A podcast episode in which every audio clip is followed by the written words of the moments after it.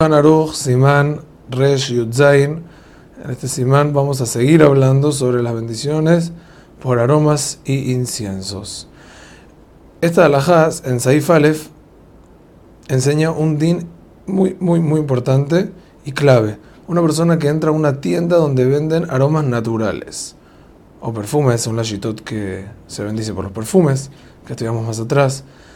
Entonces tiene que bendecir al entrar. ¿Por qué? Porque colocan el perfume en la tienda para que, a propósito, para que la gente huela y así termine comprando. ¿Y qué va a decir? Por mi a mí.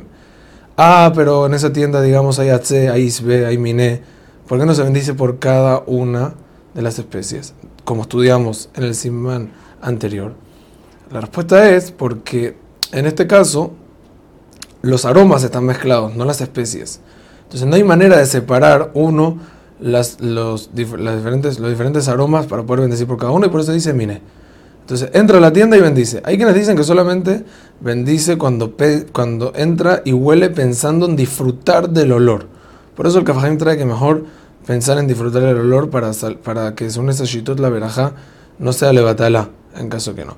Pero hay que hacer verajá, la jale más por si uno entra a una tienda de perfume. El motivo por el cual se bendice Mire, ya está claro, porque no existe separar las especies. Ahora, en caso de entrar a un lugar que huele muy bien, pero, pero el aroma no fue colocado para, para oler un rico olor, sino fue colocado para evitar un mal olor, o porque se rompió un pote de, de perfume, o se rompió un, o se cayó una planta, o simplemente están mudando algunas cosas, o están apoyadas ahí así porque sí, no se va a bendecir. Solamente se bendice el besamim cuando fue colocado el besamim para que las personas huelan un rico olor.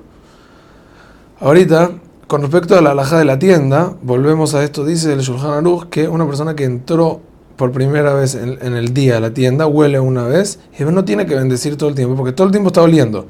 Y si salió con intención de volver de una vez, hasta 30 minutos, dice el Kafahaim, no vuelve a bendecir.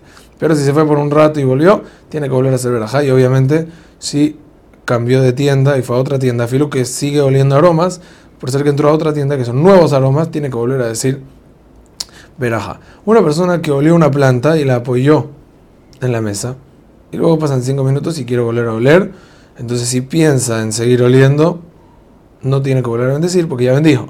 Pero si se fue a hacer sus cosas y volvió, tiene que volver a هاوندزير حزاك وروخ